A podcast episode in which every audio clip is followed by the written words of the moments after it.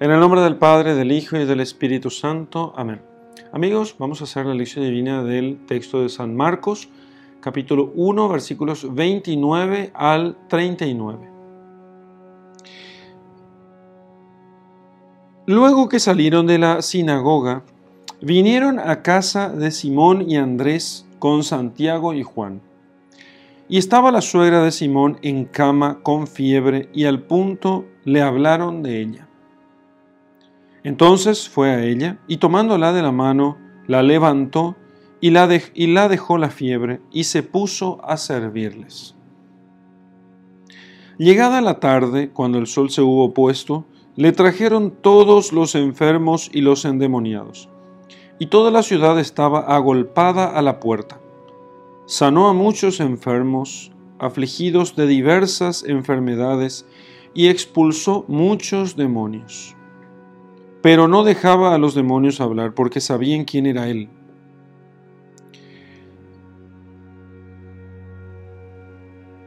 En la madrugada, siendo aún muy de noche, se levantó, salió y fue a un lugar desierto y se puso allí a orar. Mas Simón partió en su busca con sus compañeros. Cuando lo encontraron, le dijeron, Todos te buscan. Jesús les respondió, Vamos a otra parte, a las aldeas vecinas, para que predique allí también. Porque a eso salí, a eso he venido al mundo, quiso decir el Señor. Y anduvo predicando en sus sinagogas por toda la Galilea y expulsando a los demonios. Muy bien. Esta es continuación del texto anterior que hicimos, del cual hicimos lección divina. Y aquí, después de predicar en la sinagoga y de haber sanado en la sinagoga a un enfermo, perdón, de haber expulsado a un demonio, entonces continúa en el versículo 29 diciendo que salieron de la sinagoga y vinieron a casa de Simón y Andrés. Vamos a partir en, a ver algunas partes de este texto. Entonces, primero, van a la sinagoga. Segundo, salen de la sinagoga y van a la casa de Simón y Andrés. Luego llega la tarde, tercero, cuando el sol se hubo puesto, le trajeron todos los enfermos y los endemoniados. Toda la ciudad estaba golpada a la puerta. A la puerta. Algunos autores que comentan esto dicen que es a la puerta de la ciudad, no a la puerta de la casa de Simón, pero podía ser en la puerta de la casa de Simón. Es interesante que diga que está en la puerta. Está en la puerta y allí le traen a los enfermos y a los endemoniados. Luego descansa, duerme, y en la madrugada, siendo aún muy de noche, se levantó y salió a un lugar desértico, desértico y se puso allí a orar. Parece ser que aquí nos muestra más o menos un día, un día en la vida de Jesús, ¿sí? Un día en sábado. Entonces, esto es eh, en día sábado, porque ese día es el día en que van a la sinagoga, es el día de la reunión del pueblo de Israel en las sinagogas para poder escuchar la lectura de los textos de la escritura. Entonces va a la sinagoga, luego va a la casa de sus, de, sus amigos, luego va a la puerta y finalmente dedica tiempo a la oración en la madrugada. Podríamos trastrocar esto y poner que empieza el día con la, con la oración en la madrugada, luego sinagoga, luego familia, luego en la puerta, ¿sí?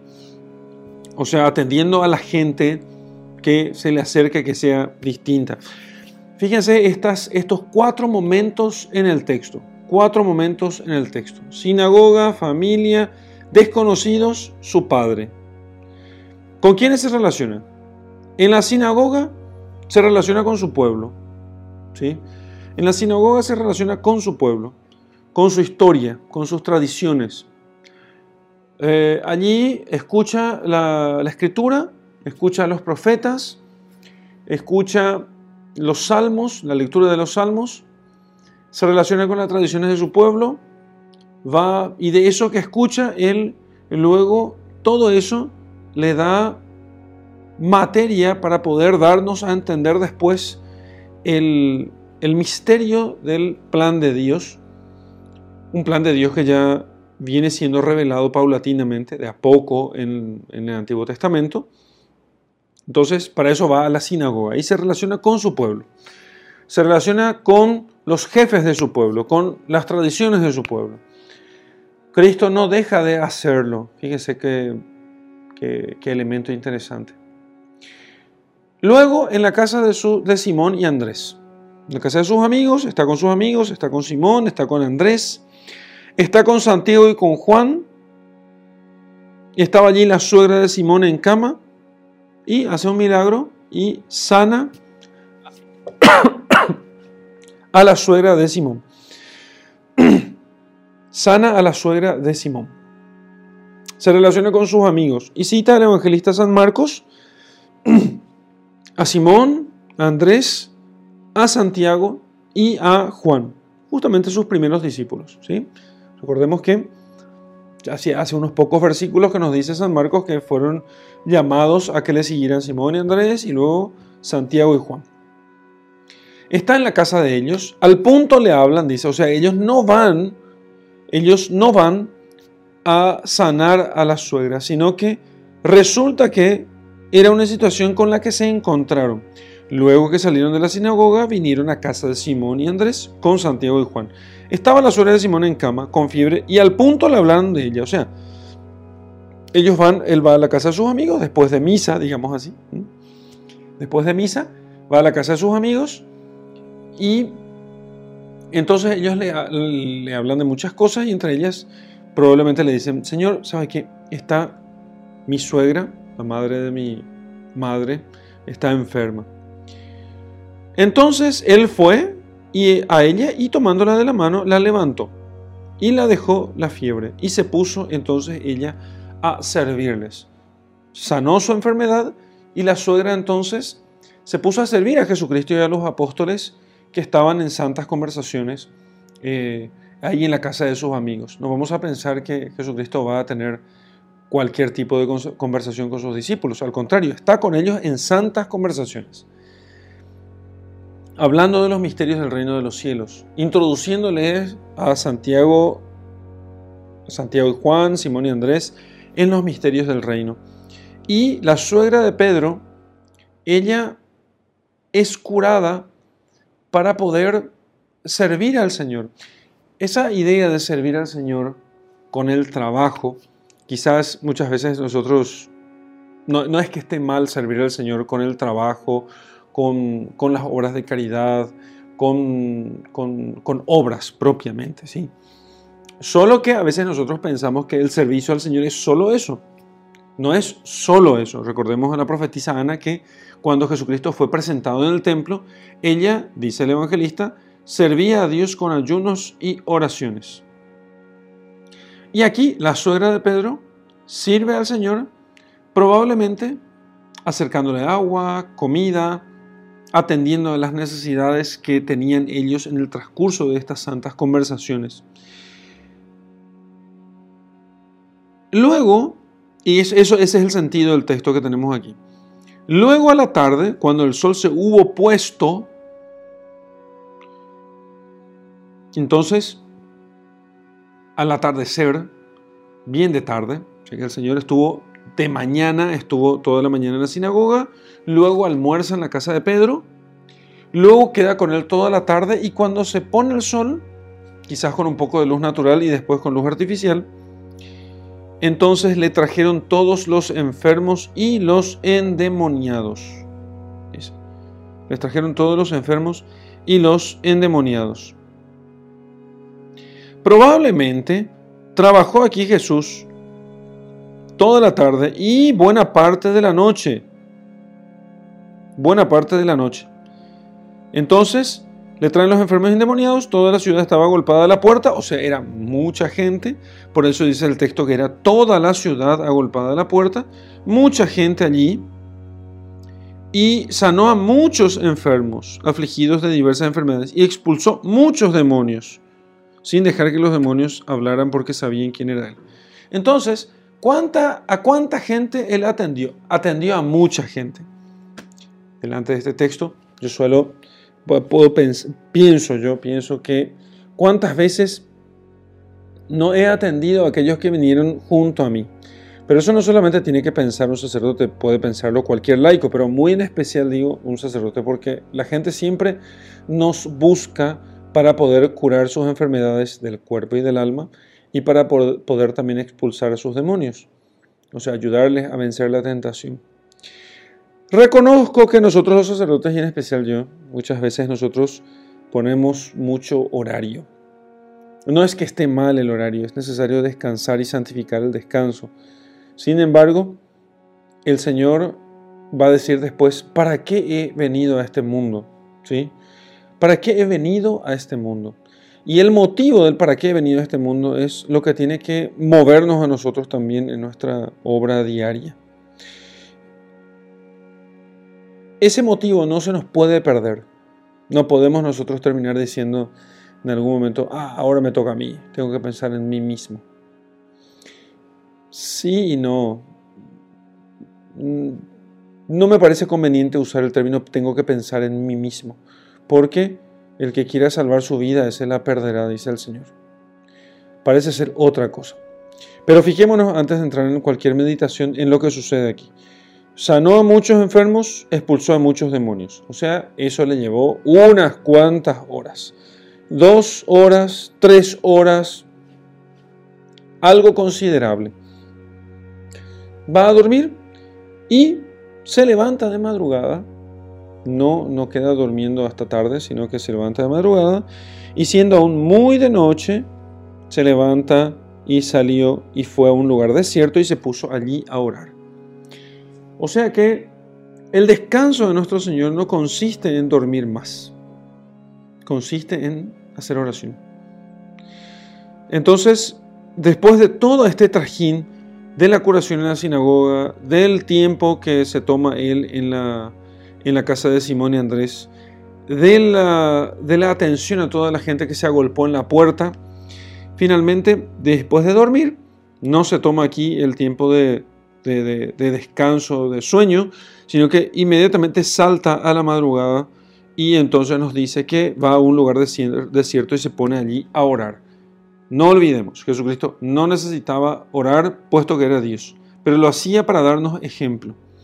Y lo hizo así para que nosotros, en medio de nuestros apostolados y en medio de, de nuestros trabajos, en medio de nuestros esfuerzos por cumplir nuestros deberes de Estado, no olvidemos nosotros que eso era lo primero y que de esa oración,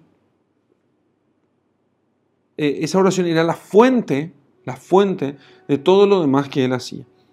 Simón partió en su busca con sus compañeros. O sea, Simón, Andrés, Santiago y Juan fueron a buscar a Jesucristo, a ver si alguien lo había visto. ¿Viste a Jesús? No, no lo ha visto. ¿Viste a Jesús? Sí, pasó por aquí a eso de las 4 de la mañana,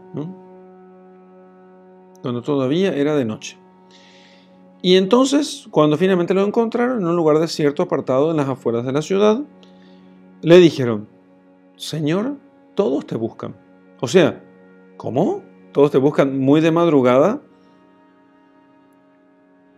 Hay gente que te está buscando también. ¿Qué significa esto? En el comentario de la Biblia de Straubinger dice que el retiro de Jesús a la oración después de trabajar todo el día y gran parte de la noche nos enseña que la oración es tan indispensable como el trabajo.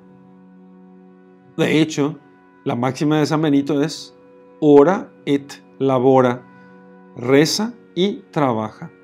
Nuestro Señor reza y trabaja, hace oración y trabaja. Entonces, después de que Pedro hubo dicho esto a Jesucristo, todos te buscan, entonces Jesucristo les dice, vamos a otra parte, a las aldeas vecinas, para que predique allí también para que predique allí también, porque para eso he salido. ¿Salido de dónde? Salido de casa, salido a hacer oración, para eso he salido del seno del Padre, para eso he salido de la vida trinitaria y me he hecho hombre, para eso he salido del cielo y he venido a la tierra. Bueno, en cualquier caso, para eso estoy aquí. ¿Para qué estoy aquí? Vamos a otra parte, a las aldeas vecinas, para que predique allí también. ¿Cuál es la misión de Jesús? su función, su trabajo, el motivo de su venida a este mundo, predicar, hablar de la verdad, ¿sí? También podemos hablar de la redención y de que Él entrega su vida por nosotros, ciertamente, pero no podemos excluir la predicación. No podemos excluir su trabajo, eh, este trabajo en el cual Él predica el Evangelio y da signos de que ese Evangelio, esa nueva doctrina, que no es otra cosa que la doctrina de siempre, pero perfeccionada, pero así dijeron aquellos que la escuchaban, esa nueva doctrina viene de Dios, por eso da aquellos signos. Y anduvo predicando en sus sinagogas por toda la Galilea y expulsando a los demonios. O sea, repitiendo esta misma, este mismo orden, ¿sí? sinagoga, visita la casa de sus amigos, o sea, de la gente que le recibe. ¿Quiénes son sus amigos? Son los que les reciben más de cerca, porque no todos los de la sinagoga reciben propiamente con, con agrado lo que predica Jesús. Pero sí sus amigos. A vosotros ya no os llamo siervos, os llamo amigos, porque el siervo no sabe lo que hace su señor, pero los amigos sí.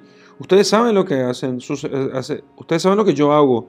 A ustedes les he predicado, les he enseñado los misterios del reino. Por eso son mis amigos si hacen todo lo que yo les he mandado. Esos son mis amigos. Luego atiende a todos los que vienen en su busca, en su búsqueda, y luego finalmente oración nuevamente. Y para eso ha venido, para darnos ese, ese modelo, ese ejemplo. Digamos que hoy, con este texto, lo que hemos nosotros de meditar o de pensar aquí es en la figura del apóstol. Tanto se habla de la mística del catequista, la mística del evangelizador, la mística del predicador, la mística de la gente pastoral. ¿Qué es la mística? Eh? ¿En qué consiste eso? Y consiste en que nosotros imitemos a Jesucristo. Porque ese es el objetivo de nuestra lección divina de cada semana, que nosotros nos sentemos a mirar a Jesús. Y entonces, viendo cómo es Jesús, cómo obra, cómo actúa, entonces, en función de eso, entonces, imitándolo, nosotros nos parezcamos más a Él. Y el apóstol, ¿cómo es el apóstol?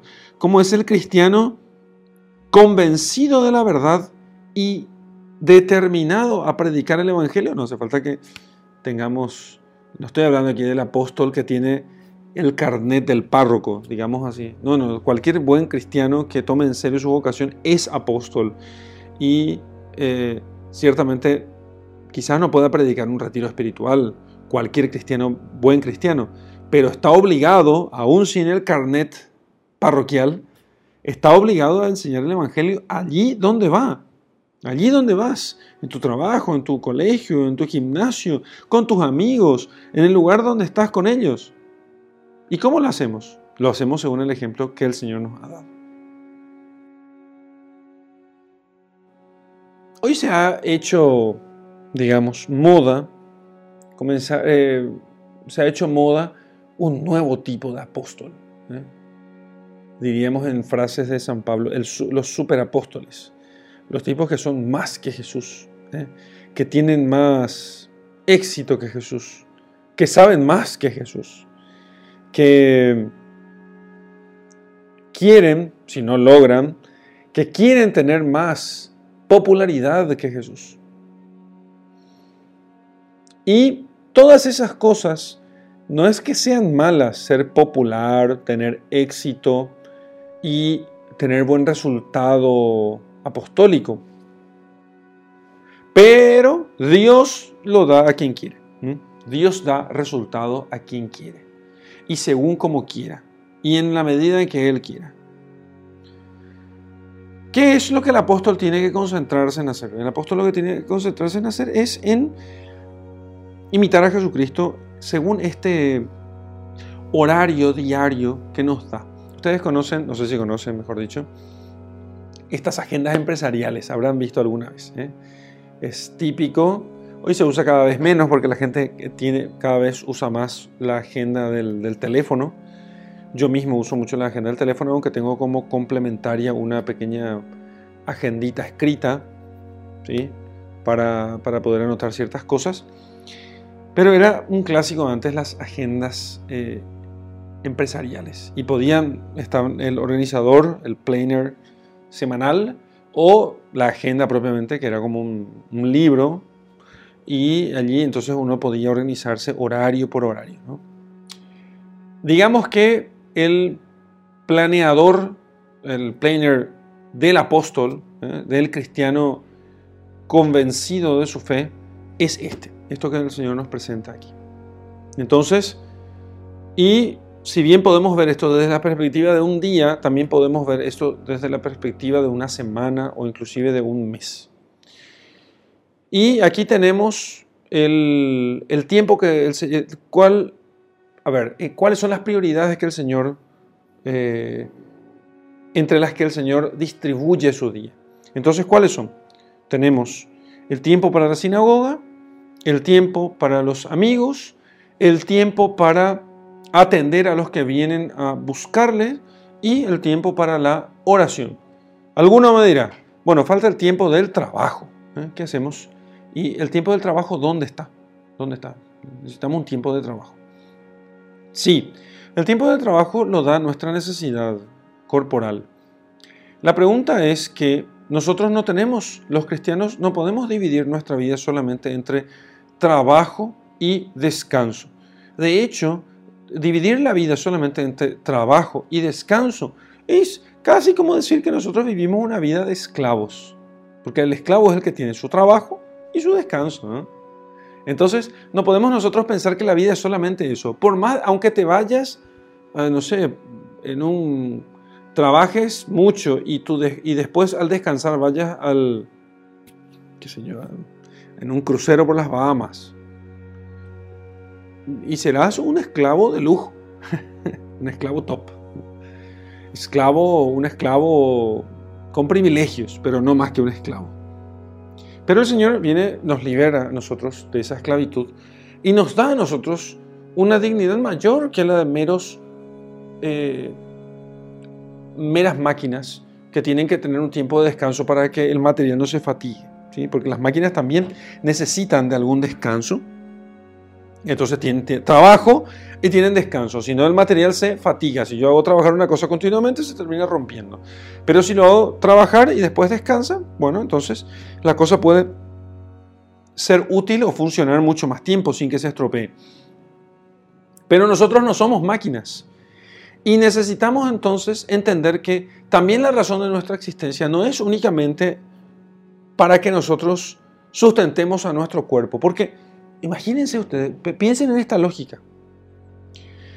Si la única razón de mi existencia es el sustento de mi cuerpo, pero si mi cuerpo un día dejará de existir, o sea, moriré, lamento a los que temen la muerte, a los que no les gusta hablar de esto, pero un día necesariamente he de morir. No voy a vivir, no viviré para siempre. No viviré para siempre. Y si necesariamente he de morir, no puede mi vida entera orientarse hacia únicamente el sustento corporal. Sería yo el más infeliz de todos los hombres, porque no estaría más que sustentando algo que está condenado a la muerte. Es como que yo construyera una casa y pusiera allí todo mi dinero cuando eh, para que, sabiendo yo o no, dentro de una semana haya un terremoto y todo se venga abajo que sería una gran desgracia. Si yo no supiera, sería una desgracia grande, pero no sabía. Ahora, si yo hiciera eso, sabiendo que dentro de una semana habría un terremoto y perdería allí todo, o sería un gran desgraciado forzado a hacer algo destinado al fracaso, o sería un gran idiota que está dedicándose al sustento, mero sustento corporal, sabiendo, o sea, dedicándose a construir una casa, aunque me dicen, ¿por qué no construir después, de la, después del terremoto? No, quiero construir ahora. Pero va a haber un terremoto dentro de una semana. No se puede saber eso, ¿no? Pero por, por, por seguir con el ejemplo de la construcción de la casa. Pero si va a haber un terremoto dentro de una semana, no, no, no, es que yo quiero, yo quiero construir ya y ya quiero tener. Pero eso es lo que hace el hombre que no, que, que, que vive solamente para su sustento, para su satisfacción o placer material, sensible, corporal, que es todo lo mismo. Cuando, decimos bienes materiales no nos referimos solamente al dinero, está de más decir. Pero el hombre que se dedica solamente a eso está construyendo una casa o, eh, sí, está construyendo una casa sabiendo el día y la hora del terremoto. Entonces, pero ciertamente, si no supiéramos nosotros el terremoto, el día y la hora, entonces lo que podemos hacer es, bueno, vamos a construir esto y vamos a dedicar eh, esfuerzos, dinero, vamos a poner todo nuestro empeño en esto de tal modo que esto pueda ser lo más fuerte posible, pero también que entendamos que no se trata simplemente de construir la casa. La casa tiene no, no es un fin en sí mismo. Construyo la casa para mí y para los míos, para que teniendo un lugar en el cual yo pueda tener cobijo, protección, entonces allí yo pueda desarrollarme como persona, si no la casa no tendría ningún sentido. Tengo una casa para que tenga un techo por si llueva, para que me proteja del calor, del frío. Allí pueda guardar un libro, allí pueda estudiar, allí pueda hacer las cosas propiamente humanas sin que ningún peligro me lo pueda impedir o dificultar. Para eso construyo una casa. Y tengo el cuerpo para poder justamente en él desarrollar mis facultades espirituales. Entonces, no soy una máquina que tiene que trabajar y descansar. Yo tengo un espíritu inmortal tengo un alma inmortal. Y este cuerpo sirve a esta alma inmortal. Es la razón, es su, razón de ser. La, prueba de que existe el alma es el cuerpo. Es la naturaleza humana. Yo veo un hombre y, bueno, aquí hay un alma. Aquí hay una razón espiritual, inmortal, inmaterial, que permite, que hace posible todo esto. Entonces, todo lo que yo hago, yo he de orientarlo no a algo mortal, sino todo lo que yo hago, aunque sea mortal, aunque sea pasajero, aunque sea material, debe estar orientado a lo inmortal. Puedo hacer ejercicios físicos, puedo y muchas veces debo, pero no por el cuerpo como fin último, sino para que esté más dispuesto a hacer otras cosas de bien. ¿Puedo comer? Claro, puedo y debo comer, pero no como si fuese un fin en sí mismo, sino orientado a otras cosas. ¿Cuáles son esas otras cosas? Esas otras cosas que dan sentido real a nuestra vida, sobre todo si somos cristianos bautizados, y que nos da a nosotros una dignidad mayor. Esas otras cosas, o sea, Dios nos ha dado a nosotros la dignidad de ser sus hijos para que nosotros podamos participar en Jesucristo en aquello que puede dar un sentido trascendente a nuestra existencia. La sinagoga, el tiempo con los amigos, el servicio a los demás y la oración. En la sinagoga, ¿qué pasa? Fíjense esta, esta meditación, qué interesante es. Entonces, el hombre brutal, el hombre carnal, el hombre bárbaro, ¿eh? el vikingo, digamos así, no, tiene poco o nulo culto. ¿eh? El bárbaro tiene poco o nulo culto. Tiene poca o nula amistad. Al prójimo sirve poco o nada. ¿sí? Y oración tiene poco o nula, poca o nula oración. En cambio, el cristiano tiene un culto riquísimo. No solamente va a misa los domingos, sino que además hace oración diaria, reza el rosario, puede inclusive hacer la liturgia de las horas, tiene imágenes religiosas en su casa, reza antes de trabajar, después de trabajar, antes de estudiar, al terminar de estudiar. Incluso puede hacer oración antes de tener relaciones maritales, los esposos. Así nos dio el ejemplo. Eh, tenemos el ejemplo en el libro de. Eh, en el libro de. Digo Job, pero no era Job, ahora no, recuerdo. En el libro de Tobías el libro de Tobías. Entonces, ¿por qué? Porque santifica todas las cosas. Ese tiempo de la sinagoga es la santificación de todas las cosas. El hombre puede santificar todas las cosas. Hacer todo, absolutamente todo lo que sea bueno, puede hacerlo para honrar a Dios. Es el tiempo de la sinagoga. Es el tiempo de la sinagoga. En el programa de Jesucristo. El hombre cristiano puede santificar también las cosas más simples. Puede ir junto a sus amigos y entonces tener con ellos conversaciones santas. La amistad ha sido rescatada, santificada por Jesús. Ha sido sanada por Jesucristo. Y entonces lo que, hace, lo que hacemos los cristianos es que esa amistad también sirva para el servicio de Dios. Es la experiencia que tienen los jóvenes que van a la iglesia, que tienen sus grupos de jóvenes.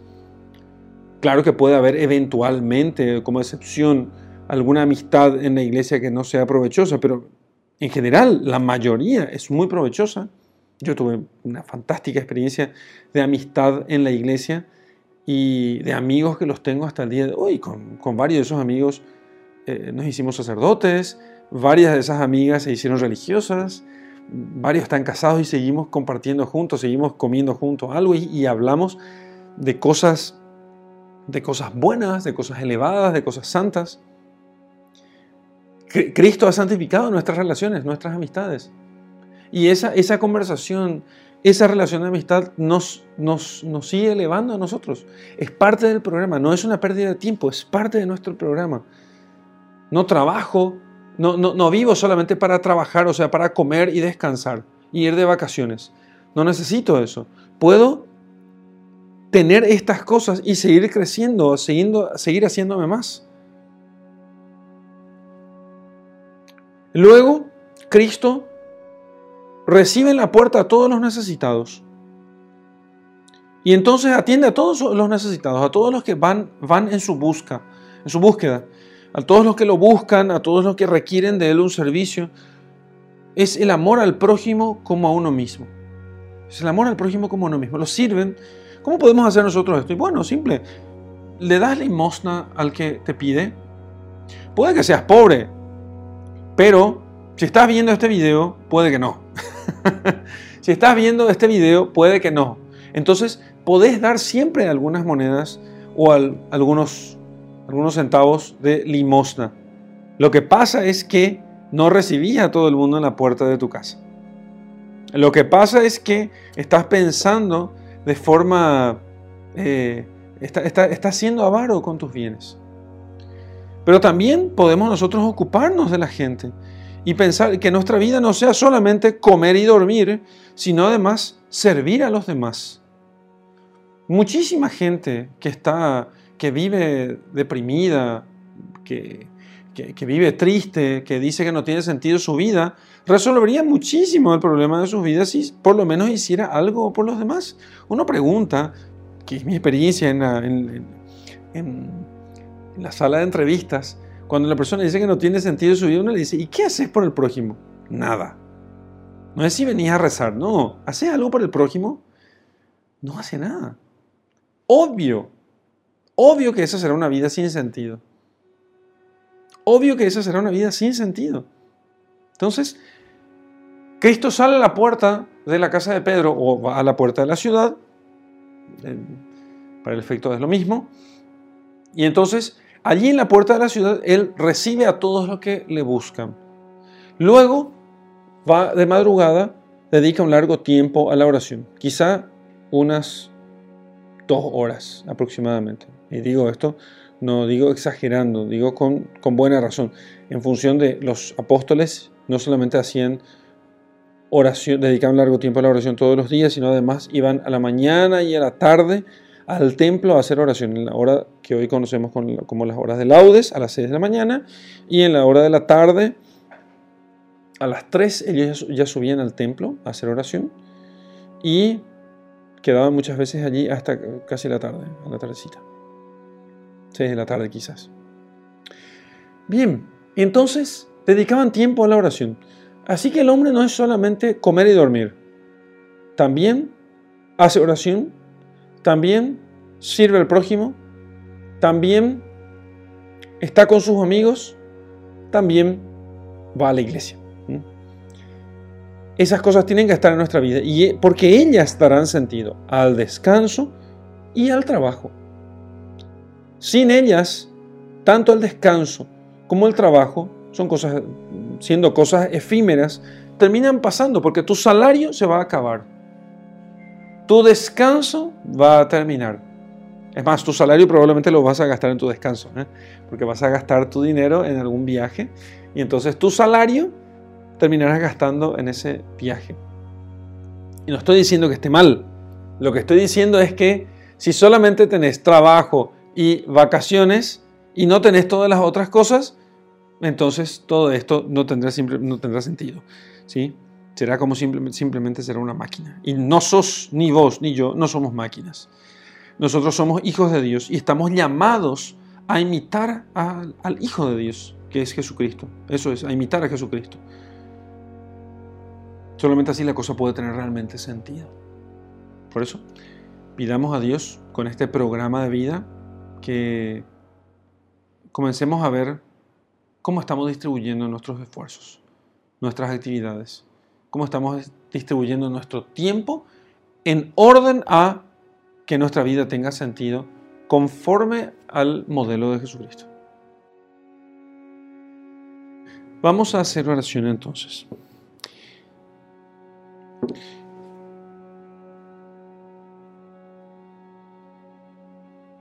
Al mirar tu vida, Señor, y al mirar la mía, entiendo que muchas veces me he comportado como una máquina, o quizás como un animal, sin alma, con, que no está, como si no estuviera yo destinado a un fin sobrenatural. Trabajar y dormir, o lo que es lo mismo, comer y dormir. Me doy cuenta que es así, y por mi culpa, no porque yo no lo supiera, sino porque simplemente me dejé llevar por el, eh, me dejé llevar por el frenesí del trabajo y, y por el deseo desordenado del descanso. Pero quizás todas estas cosas, sobre todo porque huí del encuentro contigo. Porque tanto en la liturgia, en el culto, me encontraría contigo, como también en una conversación, en la conversación con mis amigos de cosas santas, también te encontraría a ti. También te encontraría en el servicio del prójimo y, por supuesto, te encontraría en la oración. Y si me encontrara contigo, Señor, entonces temía, temía, así como Adán en el paraíso, temía encontrar tus ojos, porque entonces tendría que reconocer que había pecado. Te pido, Señor, que me concedas tu gracia para poder ordenar mi vida. Y entonces, al final de esta meditación, dame, Señor, tu gracia y tu luz para que yo pueda pensar en un camino con el cual pueda ir mejorando mi día, de tal modo que no me falte tiempo para la oración, para el culto, para la liturgia, para la misa de los domingos, ¿no? No me falte tiempo para los amigos y para conversaciones santas no me falte el tiempo para el próximo. Gloria al Padre y al Hijo y al Espíritu Santo, como era en el principio, ahora y siempre y por los siglos de los siglos. Amén. Bueno, entonces en esta contemplación te invito a que hagas un reloj. ¿eh? Y en este reloj, o sea, dibujes un reloj, más bien en un, en un pedazo de papel, dividas en 24 horas. Y en este reloj, ¿sí? Eh, marques con un lápiz o un bolígrafo el tiempo que dedicas al culto, a la oración, ¿sí? a conectarte con tus tradiciones podría ser una cosa más amplia, ¿eh? a conectarte con tus tradiciones, a, leer, a estudiar, eh, a que eso también puede ser, porque en la sinagoga es todo eso, allí se leía las escrituras. Entonces, tiempo para el estudio, para la liturgia, ¿cuánto tiempo dedicas a eso? O podías hacer de diverso modo, tipo dedicando, dividiendo todo esto en, diferentes, en diferentes categorías. Entonces, pero ¿cuánto tiempo dedicas al estudio? ¿Cuánto tiempo al servicio al prójimo? ¿Cuánto tiempo a la oración? ¿Cuánto tiempo a conversaciones santas? eh? Conversar de cosas santas y elevadas con tus amigos. ¿Cuánto tiempo a la liturgia? ¿Sí? Un reloj de 24 horas podría servir más o menos para poder tener una noción. Pero podrías pensar- dividir también el día de eh, los días de semana y ver cuánto tiempo llevas allí. Podías no hacer ninguna de estas cosas también. Lo importante es que en función de estos puntos, de estos momentos del día de Jesucristo, en este capítulo 1 del Evangelio de San Marcos, en función de estos momentos puedas compararte con Jesucristo. ¿Cuánto tiempo dedicas al trabajo y cuánto tiempo al descanso? Y bueno, una vez que termina eso, tus funciones biológicas, ¿eh? de comer y dormir, entonces el resto del tiempo, lo que realmente te hace hombre, ¿cómo distribuyes ese tiempo para parecerte más a Jesucristo? Y te dejo con mi bendición. En el nombre del Padre, del Hijo y del Espíritu Santo. Amén.